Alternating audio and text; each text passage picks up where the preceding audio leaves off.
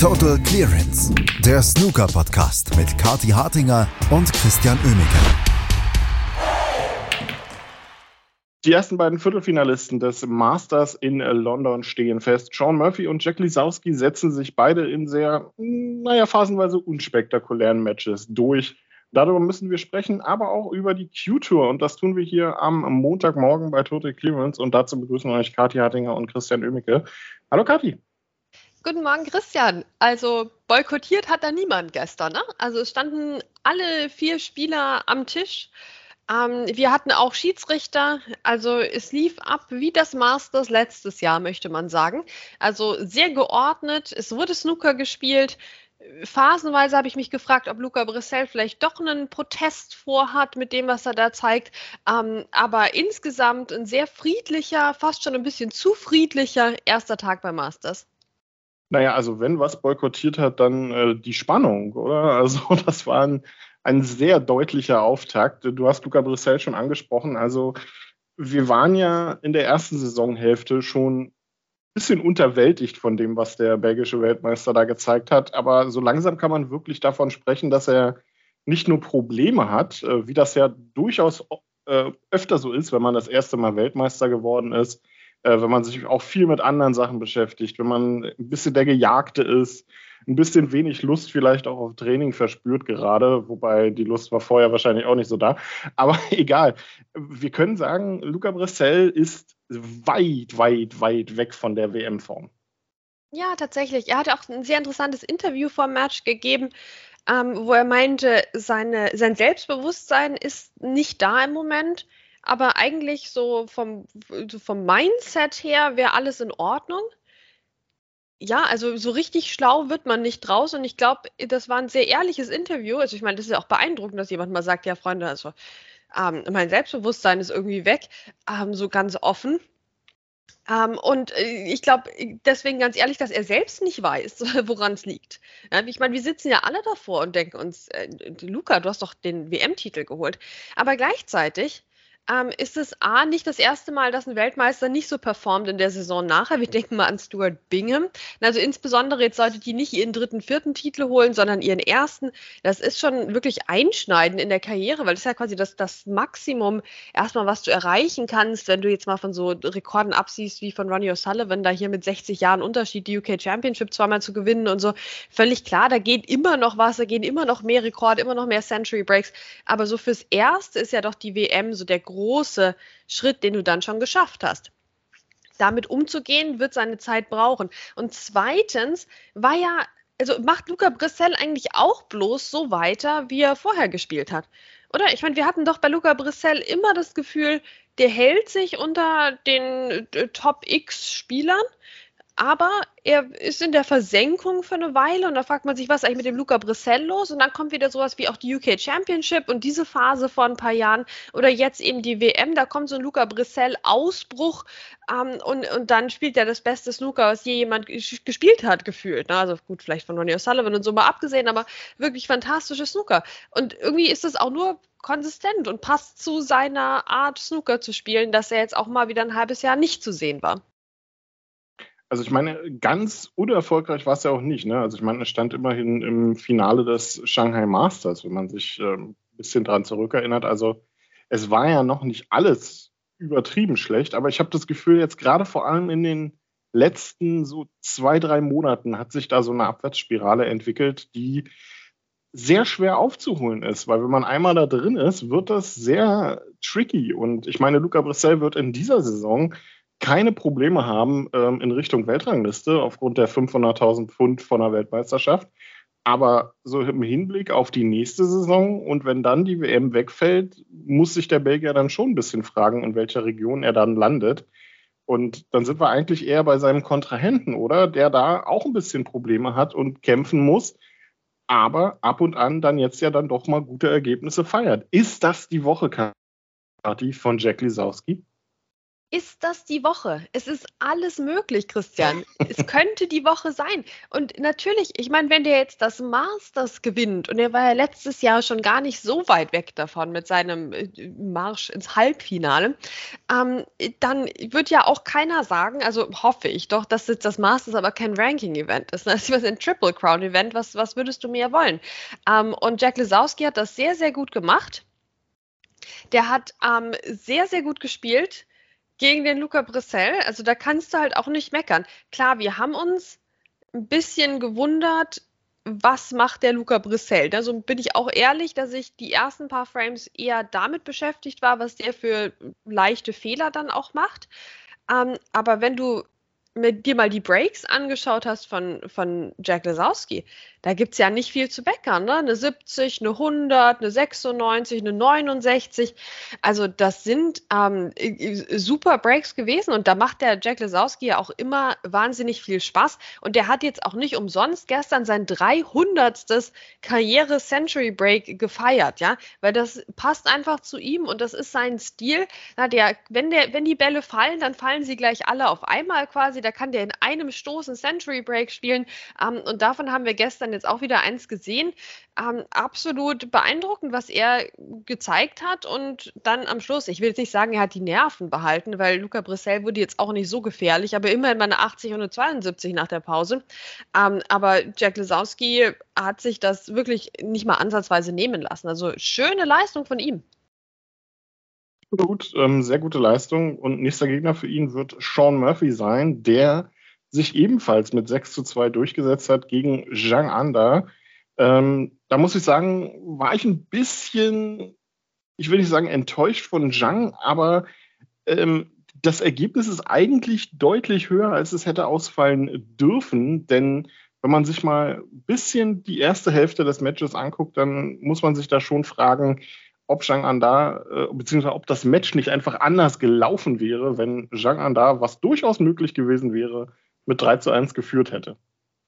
Ja, das war ein sehr interessantes Match. Ne, Sean Murphy eben beim Masters eine ganz eigene Nummer, aber ich, also ich habe das Match bis jetzt noch nicht verstanden. Ich habe jetzt ja drüber geschlafen, aber bisher verstehe ich das nicht, wie das so ausgehen konnte, wie es ausgegangen ist mit 2 zu 6. Ähm, Niederlage für Zhang Anda also ich glaube, ich war zu geduldig mit, mit dem Zhang Anda in dem Match, weil der war der bessere Spieler am Tisch über weite Strecken. Und dann hat er wieder so einen Fehler gemacht und es hat irgendwas gar nicht funktioniert. Und dann dachte ich mir, ah ja gut, jetzt, ne, jetzt geht der Sean Murphy in Führung. Ah ja, aber das wird sich dann gleich schon ausgleichen wieder. Und dann, ah ja gut, jetzt sogar 1 zu 3, dabei hätte das umgekehrt sein müssen. Ähm, das macht ja nichts, das wird sich ja wieder ausgleichen. Ne? Also ich meine vor allem dieser vierte Frame, ich bitte dich, ne? eine 60 von Zhang Anda und eine 65 von Sean Murphy. Ah ja, ja, also das, das war mal ein spannender Frame. Also da kannst du aber nicht so rummeckern, Christian. Ne? Aber es glich sich nicht mal ansatzweise wieder aus. Also sehr interessanter Matchverlauf. Ja, es, es, war dann letztendlich auch einfach das Problem von Zhang Anda, dass äh, er mit 1 zu 3 hinten lag zur Pause, obwohl er eigentlich ehrlicherweise hätte 3-1 führen müssen. Einmal auf Pink, einmal auf Schwarz den Frame verloren und schon ja, liegst du dann halt leider hinten. Und nach der Pause hat Sean Murphy sich das dann auch ehrlicherweise nicht mehr nehmen lassen. Das war dann schon sehr stark, was der phasenweise da an Breaks gespielt hat. Und da frage ich mich dann eigentlich auch, warum wir eigentlich über Spieler, die in absoluter Topform sein sollten, wie Jean Anda und wie Luca Brissell als Weltmeister, dann doch irgendwie über Sean Murphy und Jack Lisowski reden. Es ist schon kurios, oder? Also wenn das Masters so weiterläuft, können wir uns da auf sehr viele Überraschungen gefasst machen.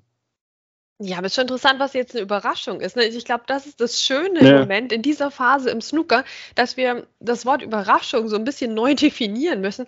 Ja, ich meine, beim Masters kann es da überhaupt Überraschungen geben. Also manchmal überrascht mich, wer überhaupt dabei ist. Aber an, an sich, ne, also es ist schon, es ist schon wirklich tricky.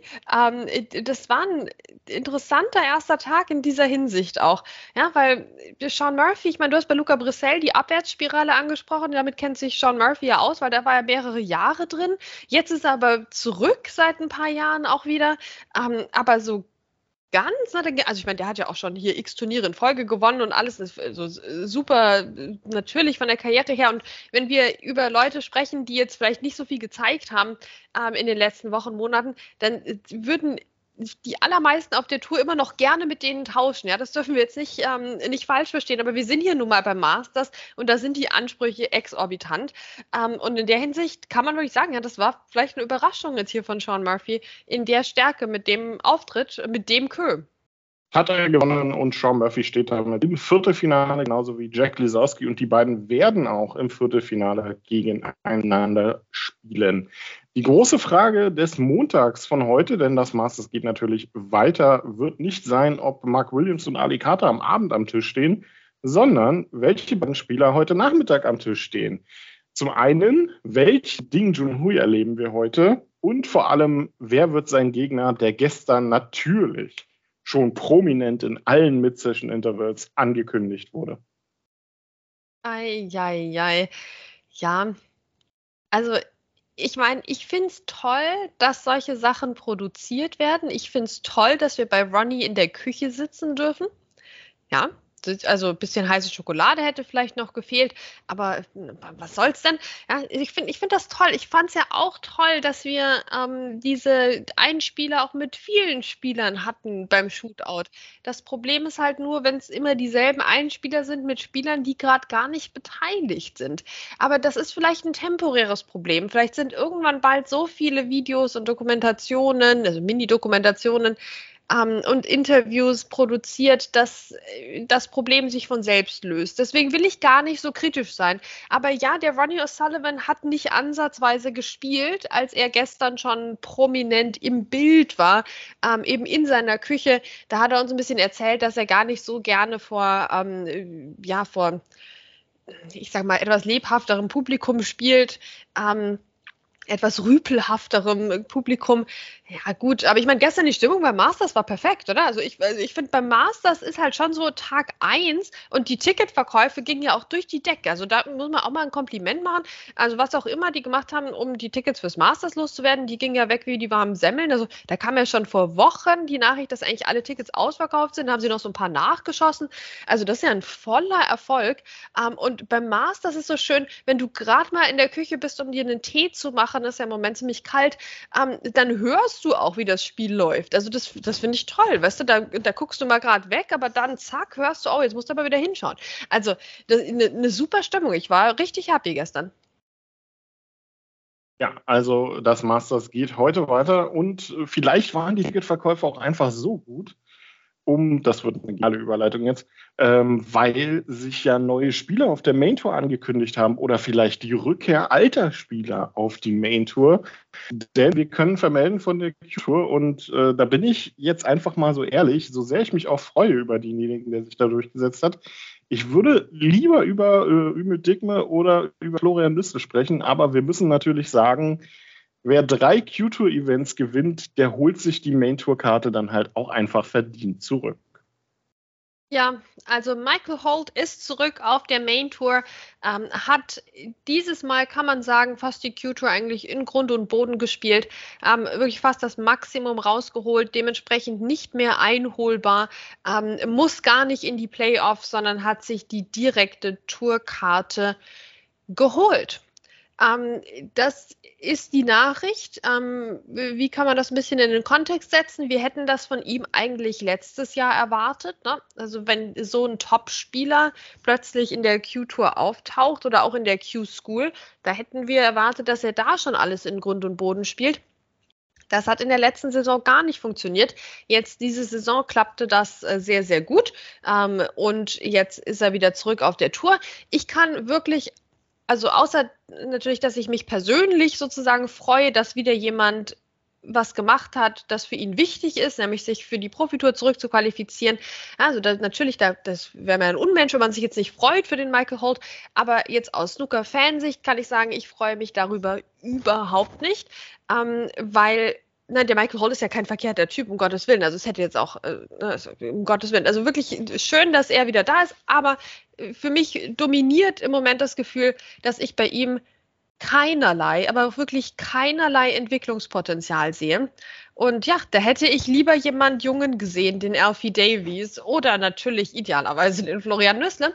Ähm, und der ist auch noch nicht aller Tage Abend. Es gibt ja noch die Playoffs, es gibt ja noch die Q-School auch wieder ähm, und andere Möglichkeiten, sich zu qualifizieren. Also das, das kann ja alles auch sein. Es wurde jetzt ja nur eine Tourkarte vergeben, aber die halt an Michael Holt. Und wir, also ehrlicherweise, wir wissen doch genau, wie das laufen wird.